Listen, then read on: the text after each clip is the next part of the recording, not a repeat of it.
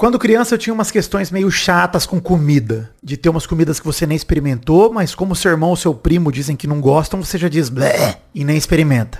E muitas dessas comidas você passa um tempão da vida sem comer. A principal que me vem à cabeça é cebola. Eu passei uns 20 anos da minha vida sem nem comer direito. Eu achava cebola estranho, odiava o crack. A textura crocante me deixava irritado. Foi aos poucos que eu fui me permitindo experimentar umas coisinhas de cebola. Eu comecei com os cebolitos. Aí um traficante de salgadinhos na escola me apresentou a Ruffles de cebola e salsa. Fui para cebolas mais pesadas. Um vinagrete bem temperado, aquela cebola do Outback, até porque empanado até bosta, né? Maravilhoso. Aí me entreguei para a deliciosa cebola do bife acebolado, frita na mesma panela, que suga todo o gosto da carne. Foram anos de pizza calabresa sem cebola até comer uma pizza calabresa com cebola, carregada no azeite. Só com uns 30 anos de idade que eu me entreguei quase que completamente à cebola. Quase. Eu ainda não gosto da textura e nem do crack da cebola crua, mas já tô satisfeito. O mesmo aconteceu com a berinjela. Talvez o mais peçonhento dos alimentos por conta da sua textura borrachuda, que mais parece que você tá comendo havaianas que seu cachorro já mastigou e deixou lá para você toda babada. Mas com mais de 30 anos de idade, ainda bem que eu cedi para caponata de berinjela, ou mesmo para berinjelas mais pesadas, como lasanha de berinjela ou berinjela recheada, gratinada com uma fatia de queijo. Que delícia. E hoje, adulto, eu olho pro meu prato e só penso numa coisa. Que lindo que é um prato todo colorido, né? Cheio de cores, com uma única exceção. O azul não tem comida azul. E não me venha com mirtilo, né? O blueberry. Porque eu sei que você sabe que o mirtilo é roxo. Não é azul, é só azulado. E eu também não tô falando de coisa artificial, pô, porque jujuba tem de tudo que é cor. Nada que vai num prato de comida é azul. A não ser aquele ovo colorido delicioso que se vende em qualquer boteco. Mas eu duvido que ele já saia azul do cu da galinha. Aliás, de que sabor que é a jujuba azul, hein? Tutti-frutti? Aliás, existe alguma entidade responsável que fiscaliza se coisas tutti-frutti levam mesmo todas as frutas, tipo todas as frutas do mundo, e cabe processo se não vier? Se eu sentir falta, por exemplo, de notas de mexerica, eu posso processar a fábrica de jujuba? Eu só vou aceitar, fazer um acordo, se na embalagem tiver em letras miúdas um quase, quase tutti frutti. Aí se livrou das mãos da lei. Enfim, seja bem-vindo e desculpa o papo de comida. Acho que eu só tô com fome mesmo. Eu sou o Príncipe Vidani e você está dentro da minha cabeça.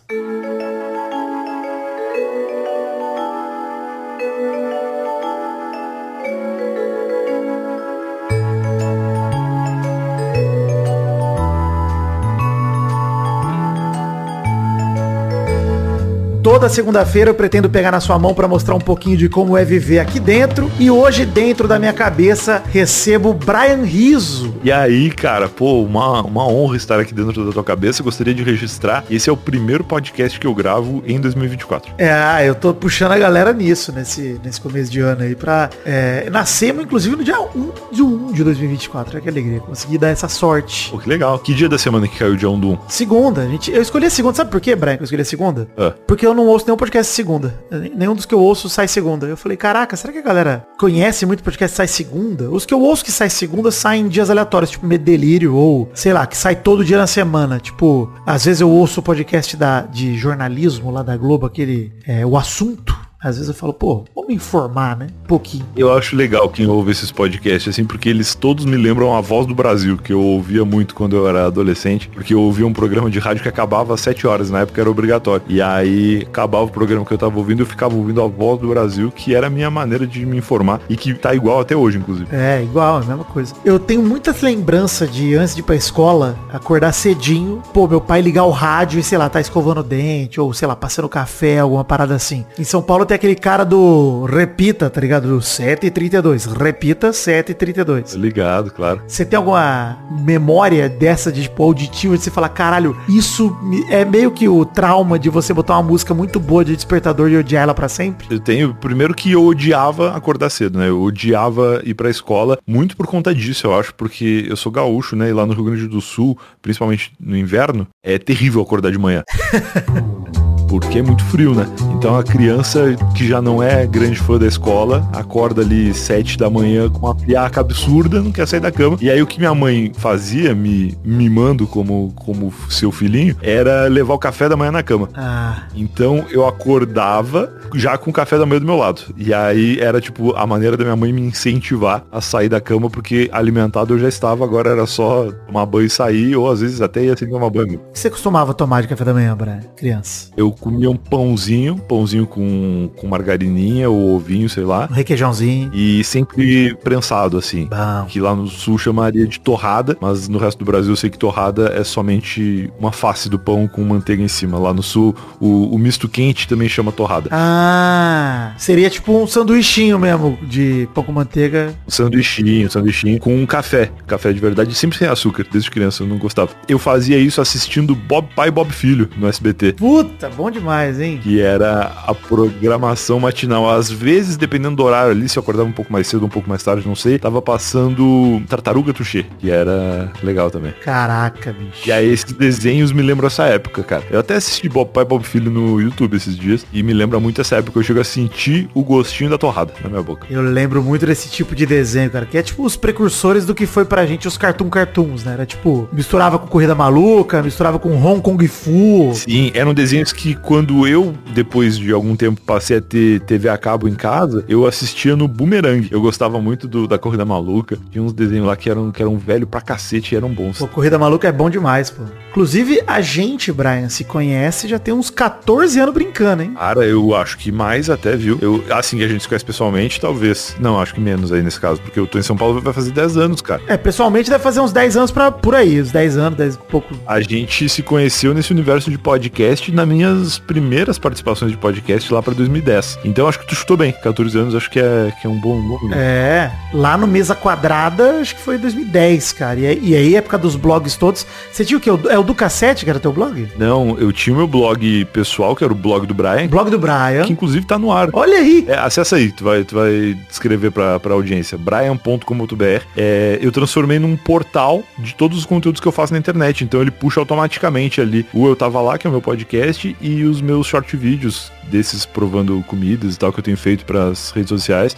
Ele puxa pra lá. E aí virou tipo um portal de. um, um- um portfólio meu, assim, que se atualiza sozinho. E, e eu tinha esse blog e eu participava do Noobcast, que era o podcast ali do, do K2. K2 que também era o host do Mesa Quadrada. Esse era o nosso Também era. ponto de encontro. Exato. E era o universo ali dos primeiros podcasts que estavam sendo explorados, né? Numa época em que o Jovem Nerd já era gigantesco. É, já era velho, inclusive. Ele tinha uns 4, 5 anos de trampo. Sim, sim, sim, sim. Já tinha o B9, né? Que tinha o Braincast também. Sim. Que também era meio tateando assim, mas já tinha uma audiência grande. E, e alguns podcasts nessa primeira, primeira leva, assim, de, de a galera resolver criar alguma coisa por conta própria na internet. Mas você fazia parte do Ducassete também ou não? Eu tô viajando. Fiz, fiz. Aí, é, só que o Ducassete foi bem depois, né? Isso aí é 2010. Aí o Ducassete 2017 foi um projeto meu com o Gui Toledo, o Bruno Félix, o Luciano Andrade e o Evel, que era do Sedentário Imperativo, lembra do blog? Lembro, puta cara, essa época de blog às vezes bate uma nostalgia, não é nem saudade, é nostalgia meu, tô ligado. Bate, é, era legal. É um retrato de uma época em que as pessoas acessavam blogs para ver vídeos, hoje em dia o consumo mudou completamente, né? Da época que as pessoas tinham homepage assim no navegador, né? Tipo, Isso, favorito. É, mais que favorito, você abriu o browser já direto na sua página inicial, sua página inicial geralmente era um blog muito famoso, porque você já queria abrir e ver alguma parada assim. A minha página inicial por muito tempo foi um fórum de Mugen, que é negócio de jogo de luta aí. Caraca, genial. É, é uma parada que bate uma nostalgia, porque eu lembro muito, mano, dos papos de Skype, das trocas de tweet. Puta, era maravilhoso, mano. Uma época boa de viver a internet. Parecia mais leve e mais irresponsável. Não, mas era, com certeza. mais responsável sem dúvida e mais leve por muito. Principalmente porque a gente tinha a benção da ignorância de não saber tudo que estava acontecendo, né? É. Porque hoje em dia, até já tinha Twitter nessa época, né? Mas ele era outra coisa e era mais difícil de tu ver coisas de pessoas que tu não seguia. Não, você não via. Não via, só se alguém desse RT, né? É. Se alguém que tu segue dá RT em outra pessoa, tu vê. Mas era só isso, era a única maneira. Ou se tu pesquisasse algum termo ou clicasse numa hashtag. No mais, a loucura que é hoje de. Até tinha trade topic, né? Mas era diferente o funcionamento. Não era, não era essa loucura que é hoje de que É. acontece alguma coisa em cinco minutos tá todo mundo sabendo já, né? E, inclusive, é uma época que eu lembro que eu fazia vídeo no YouTube, sei lá, eventualmente a gente fez lá o versão brasileira, que a gente fez o Cobra Comedor lá.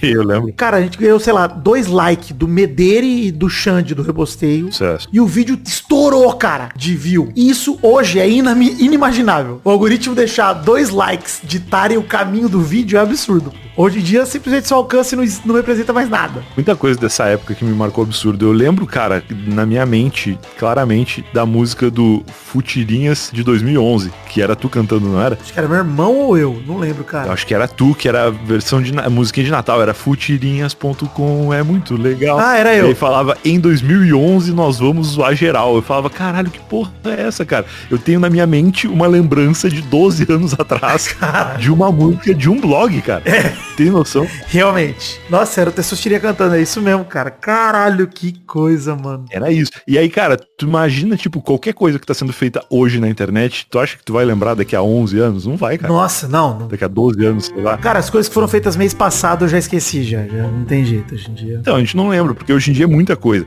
Nessa época eram muito menos produtores de conteúdo e quando a gente gostava de, de algumas coisas, a gente acompanhava sempre. Tanto eu quanto você, eu já tava meio que nesse, enveredando esse caminho desde sempre. Se bem que você também, desde o Nubcast, né? Mas eu lembro que você deu uma pausa entre podcasts e voltou, enfim, até chegar no Eu Tava Lá, passando pelo Não Ovo e tal, enfim, mas chegando no Eu Tava Lá. É, eu tentei algumas vezes fazer podcasts, morando lá no Sul, né? Só que era muito difícil. Eu vim morar em São Paulo, principalmente por causa do cassete, porque a, o resto da equipe já era daqui. O Evel que não, ele era do Mato Grosso, mas ele não participava muito do dia a dia, ele era mais o cara da divulgação por causa do sedentário operativo que era enorme, né? Então, o resto da equipe que trabalhava mesmo produzindo as músicas era daqui de São Paulo. E aí eu quis vir morar aqui pra estar tá perto deles. Aí acabou que o do cassete terminou no mesmo ano, assim, porque o YouTube mudou a política de monetização, já não podia mais monetizar paródia, né? Eu acabei indo para outros projetos e voltei a fazer podcast em 2015 por causa do Não Ovo, porque aí eu já sabia fazer podcast, foi meio que um, sei lá, segundo, terceiro um de podcasts, e aí eu já tinha também a possibilidade de fazer presencialmente, né? Que foi uma grande mudança, assim, pro cara que veio do Rio Grande do Sul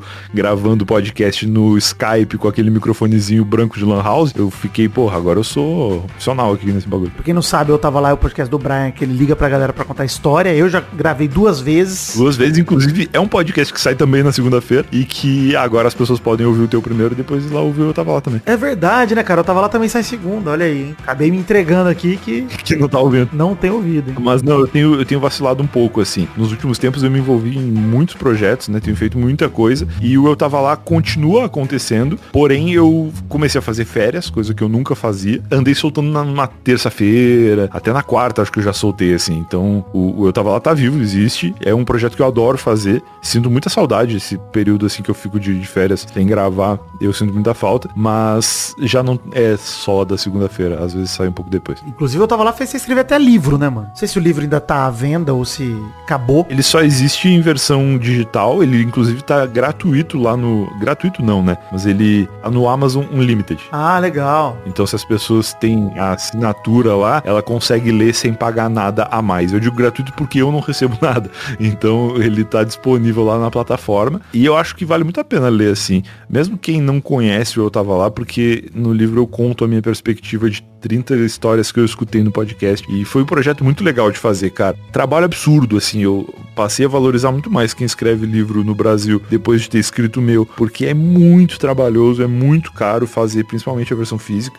E o que se retorna depois assim é muito pouco, né? Então valorize os escritores de livros aí que você vê por aí. Pois é, cara. Eu lembro quando, é, inclusive, você me deu a cópia minha, né? Porque é, tem história minha lá também, é do Ricardo Tá Nervoso. É. Que inclusive eu não vou contar aqui não, porque a galera que quiser ouve lá no Eu Tava Lá ou lê o livro aí no Amazon Unlimited tá lá. Um dia eu só requentaria essa história, eventualmente num Nerdcast, por exemplo, pra atingir um público diferente. Pô, mas tem que fazer isso, cara. Tem que fazer isso. Tem que contar no Nerdcast porque essa história ela precisa ser conhecida por mais pessoas. Mas esse é o Brian original, né? Porque agora você tá vivendo ou o Brian Shippuden ou o Brian, né? Porque eu nem sei mais, cara. hoje, assim, hoje a galera que te conhece, talvez a galera ouviu, sei lá, trecho todo do programa de hoje e não reconheceu você, mas vai reconhecer quando eu falar que você é o cabeludo que come comida diferente na internet. Porque, mano, sim, sim, sim. É, mudou, né, cara? Isso foi muito louco, assim. que começou? Foi miojo doce? Foi culpa do miojo doce, Brian? Foi meu chocolate. Foi, foi, foi. Foi o primeiro. Ah, imaginei. O que aconteceu, cara? Olha a, a ordem cronológica do bagulho. Fazendo eu tava lá desde 2018 direto. Aí 2020, pandemia. Aí eu tinha um projeto de 2019 que era de escrever um livro, mas que eu nunca tinha conseguido parar pra fazer. Em 2020, trancado em casa, eu falei, bom, agora é a hora de realizar esse sonho. Aí eu comecei a trabalhar no livro, descobri que era muito mais difícil do que eu achava que seria. Terminei só pra lançar lá em 2022. Aí eu lanço o livro numa semana. Na semana seguinte eu pego o Covid, pela primeira vez. Já tinha tomado vacina e tal, mas aí fiquei uma semana em casa. Nessa semana lançou o miojo de chocolate. Eu falei, bom, acho que posso fazer alguma coisa diferente aqui, já que eu não vou poder sair de casa. E aí eu consegui o meu chocolate no iFood, tanto de chocolate quanto de beijinho. E aí eu, eu já vinha nesse, nessa pegada de fazer uns stories, assim, provando umas coisas toscas. E a galera engajava muito. E aí como eu tava full à toa, tava com Covid e tinha sido agraciado por não perder o paladar, né? Porque uma galera perdeu. Eu acho que por já estar vacinado não, não perdi. Esses dois vídeos eu gravei na mesma sentada, assim, os dois. E aí postei um só. E falei, ah, se você gostou desse formato, fala aí pra eu fazer outro. E aí já tava feito, postei um ou dois dias depois e, cara, explodiu.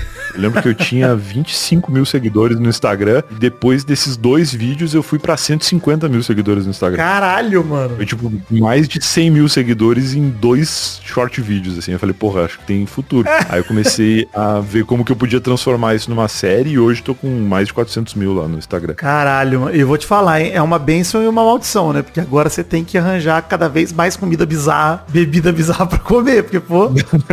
Mas, cara, sabe que é, é, muito louco. Agora eu voltei de, de viagem, que a gente foi passar o Natal em Belo Horizonte. E aí eu falei pra Mari, pô, minha meta de 2024 é esvaziar a dispensa. Porque eu tenho um monte de coisa que eu pego, tipo, eu vou na Liberdade, eu vou. Aqui tem muito mercadinho de importação, assim, oriental e coisa que traz de fora. Na Vergueira aqui tem um que é só uma loja de, de, de importar doces do mundo todo, tipo, dos Estados Unidos e tal. E aí, às vezes, eu tô só passando e eu vejo, pô, isso aqui ia dar um vídeo bom. E aí eu levo pra casa e boto na dispensa. E aí, às vezes, a gente tem que ficar de olho nas validades das coisas para não deixar passar, né? E aí a gente voltou de viagem, eu fui com a Mari ali pra dispensa, a Mari, minha namorada que me ajuda muito na produção dessas coisas, e a gente começou a anotar tudo que tinha em ordem de data de validade. Ah, esse aqui vai vencer mês que vem, tem que gravar e tal. E, cara, eu tenho vídeo até maio. Caralho. Só de coisa que eu já tinha em casa.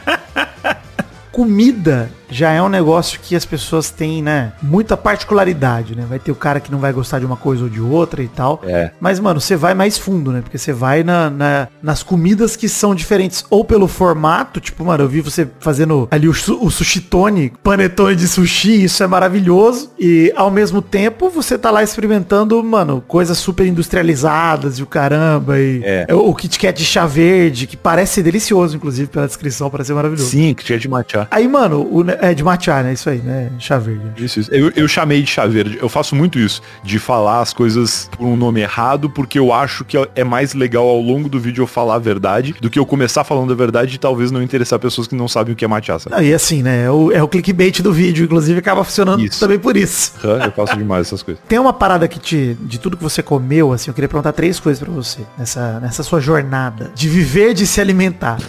Qual foi a coisa mais diferente para você que falou, caraca, isso aqui eu não esperava comer. Tá. E dessas coisas diferentonas aí, o que, que você mais curtiu? Curtiu mesmo, assim, que você fala, cara, comeria isso todo dia. E a parada que você menos curtiu também.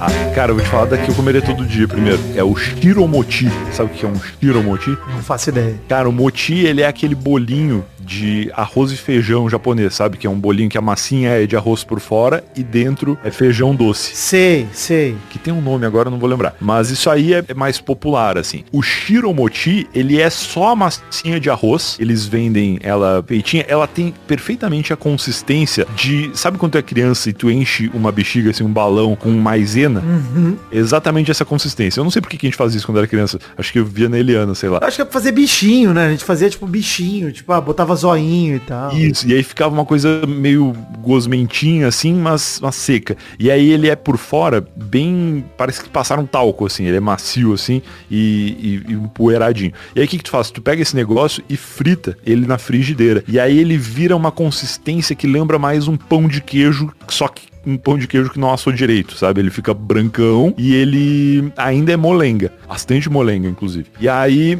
ele é molhado num molinho que é shoyu e açúcar. Não em proporções iguais. É tipo o dobro de shoyu pra quantidade de açúcar. Porque se tu botar a proporção igual, vira tare, né? Eu aprendi isso fazendo o vídeo. Hum, olha aí. Então é mais shoyu do que açúcar. E aí tu pega esse, esse pãozinho de queijo japonês e molha ali. E, cara, é maravilhoso. Eu, eu fiz esse vídeo porque ele viralizou no TikTok. E aí aqui perto perto de casa eu sabia um lugar que vendia, porque é um negócio meio feito em casa, assim, né? Claro, ele é fabricação industrial, mas ele tem tipo três dias de data de validade. Entendi. Não dá pra tu portar de outro lugar. E aí esse lugar fazia, e aí eu, eu fui ali, comprei, res- é, assim, repliquei a receita do TikTok e adorei, cara. E aí não é um negócio que eu como, porque é carboidrato com carboidrato com sódio, É. mas é um negócio que eu comi agora no, no ano novo, porque eu sei que é uma tradição lá no Japão comer esse negócio. Olha que massa, mano. E, inclusive, tem, tem um problema lá, porque como é um negócio super gosmento, assim, e é uma tradição super antiga, tem muito idoso que engasga. e passa, tipo, um surtos absurdos na virada do ano, porque o idoso já não tem muito dente, o bagulho é uma moleza, assim, total de, de pegar na garganta ali e dar um problema. E aí tem vários casos de, de tragédias de, de ano novo no Japão por causa do, do moti. Mas eu não tive nenhum problema e, e comeria muito, assim, porque é um negócio muito gostoso que eu jamais imaginei provar. Tem algum que você detestou das coisas que você comeu? Cara, eu comi um que, que foi uma salsicha de peixe. Hum, não parece bom mesmo pela descrição. Não parece muita surpresa, né? Mas, cara, é o negócio mais repugnante que eu já comi, eu acho, assim. Tem coisas que são, tipo, sabores ruins de coisas normais. Por exemplo, a batatinha Lay's sabor roseira. O batata Lay's é tranquilo. É uma batata, é uma batata, pô, chips assim, super tranquilo de comer. Só que, cara, alguém na China resolveu fazer uma versão sabor roseira. E aí pra gente, né? Mas roseira, tipo a planta de rosa mesmo? Tipo a... Planta, planta, planta, não é nem sabor rosa. é sabor roseira. É isso que eu ia falar, é sabor do galho, né? Isso é o sabor da árvore. E aí, cara, é terrível. Assim, pra gente aqui, né, o nosso paladar ocidental, é gosto de produto de limpeza, cara. Nossa. É gosto de Monange, Downy, né, que é aquele amaciante de roupa, assim.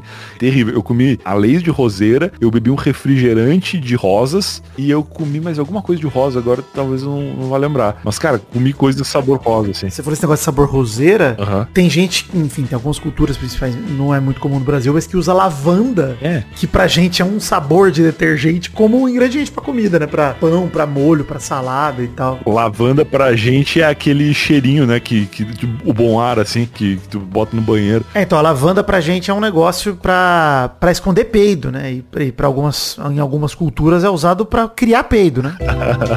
Botar na comida e eventualmente vai virar peido novo. Cara, essa é uma visão muito poética, viu? Tá na tua cabeça é, é muito interessante. É, às vezes causa isso.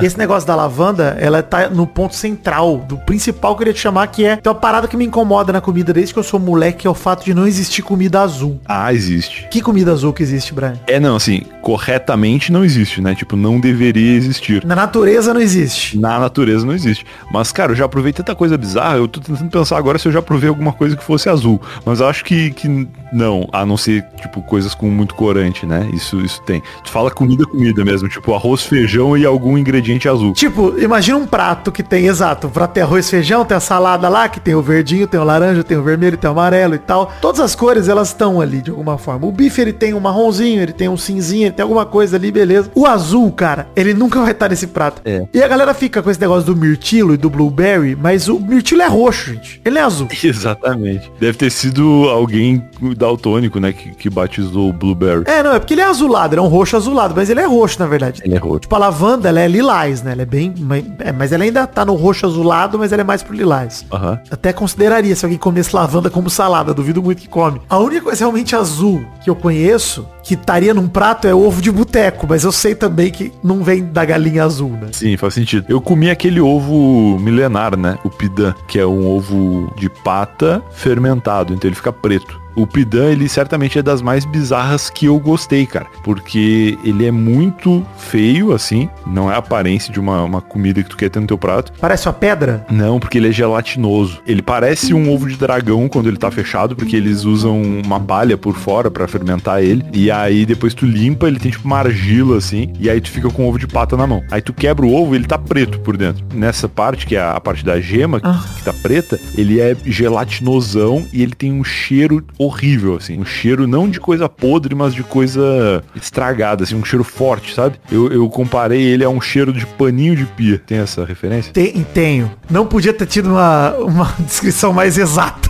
É aquele paninho azul, assim, que tu compra ali pra secar a pia. Perfex. Perfex. E aí, só que assim, tu ficou umas duas semanas usando o mesmo paninho. E ele tá ali do lado da pia meio durinho já. Se tu pegar ele dá uma, uma cafungada, uma cheirada forte, vai sentir o cheiro do, do ovo milenar. Cara, talvez você tenha resolvido o meu dilema, hein? Do quê? Porque Deus é maravilhoso. Porque não tem comida azul pra não confundir com o Perfex. Na hora que você tá lavando a louça ali.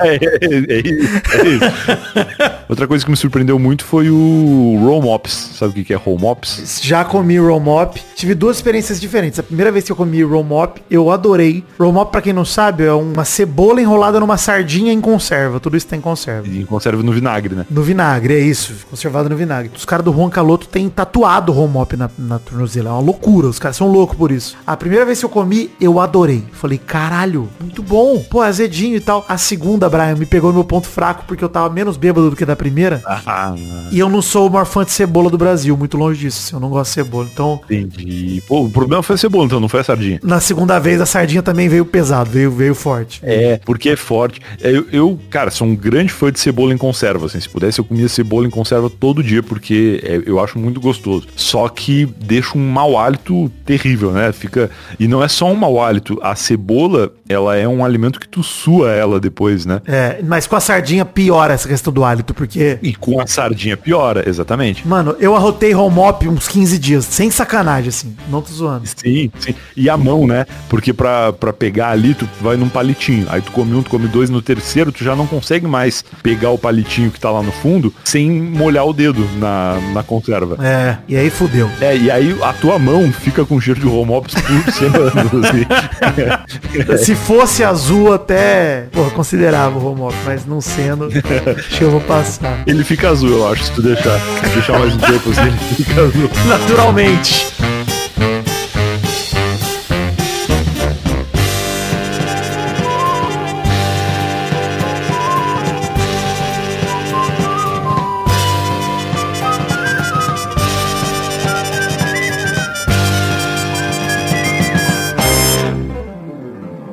Obrigado por ouvir este episódio de Dentro da Minha Cabeça. A ideia do programa é essa, de ser um programa mais curtinho, de no máximo uns 30 minutos, levando esse papo leve, improvisado, com qualquer camarada que topar gravar. Eu quero muito agradecer ao Brian Riso, pedir pra vocês seguirem o Brian nas redes sociais, arroba Brian no Instagram e arroba Brian no X, antigo Twitter. Brian se escreve B-R-A-I-A-N.